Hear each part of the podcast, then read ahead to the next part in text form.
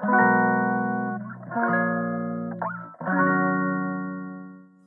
んにちは、西野絆です。今日の話題は、パッケージを展開する話です。何のこっちゃっていう感じなんですけど、その昔ですね、どこかのデザイナーさんがツイッターでつぶやいてたんですけど、確か。あのデザインスケッチを撮ると世の中の見方が広がっていくよ、みたいなことをつぶやいていた方がいらっしゃるんですね。で、えー、手帳に、例えば、あの、ボールペンだったらボールペンの絵を描いて、まあ、うまい下手じゃなくて、えー、とにかく絵を描くんですね、そのまま。で、ボールペンってインク刺してる構造とかがあるじゃないですか。あれも、こう分解した状態にしてメモを取るんだと。で、一日一日今日はボールペンとか、今日はタンブラーとか、えー、今日はマウスとか、あのー、毎日毎日いろんなものをデザインしていくと、あ、デザインっていうか、デザインをスケッチしていくと、まあ、スケッチって観察しないとできないので、その、例えばボールペンがどういう構造で出来上がっているかっていうことであったりとか、タンブラーのこの飲み口がどういう構造で開け閉めできるようになっているのかとか、マウスのね、右左クリックするところであったりとか、マウスホイールがどうなっているのかとか、みたいなことがどんどんインプットされていきますと。だから、毎日一つでもいいので、デザインスケッチをしていくと、まあ一年も経つ頃にはね、一日一スケッチしているはずですから、365の何か新しい構造であったりとか、構成であったりとか、そういうものがインプットされて自分の世界が広がっていくんですよ。みたいなつぶやきを見ていたんですね、昔ね。で、ずっとそれが頭に残っていて、でも、スケッチ毎日するのは正直続かないなと思ったんで、何か別に自分なりにできることないかなって思って、えー、最近ずっとやっているのが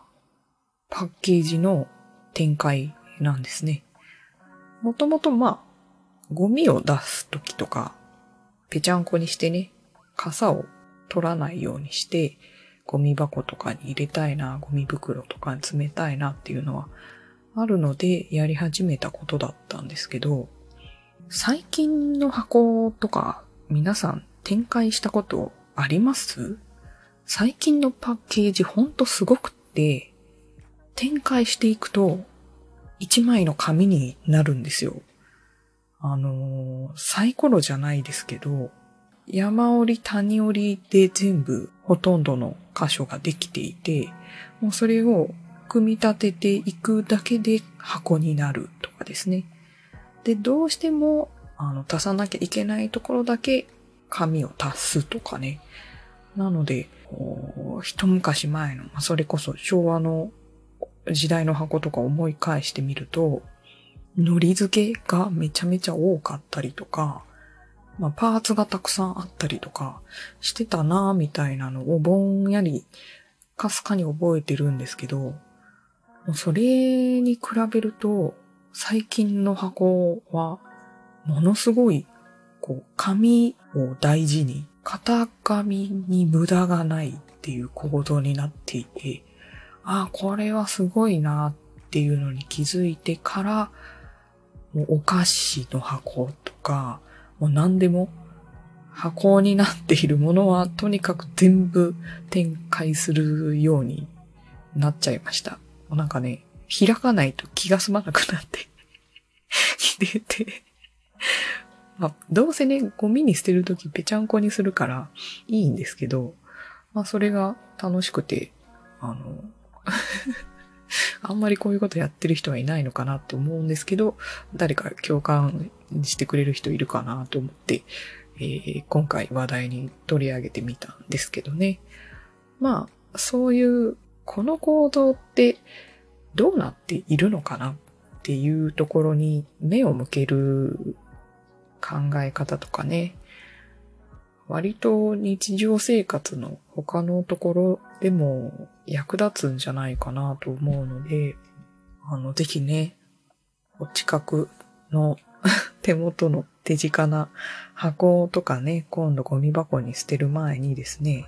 海苔付けがしてあるところ多分わかりやすいと思うので、そこをね、丁寧に丁寧にパリパリ剥がしていくと、だいたいもう一枚のペラーンとした紙になりますので、ぜひぜひやってみてください。もう、その美しさに感動しますね。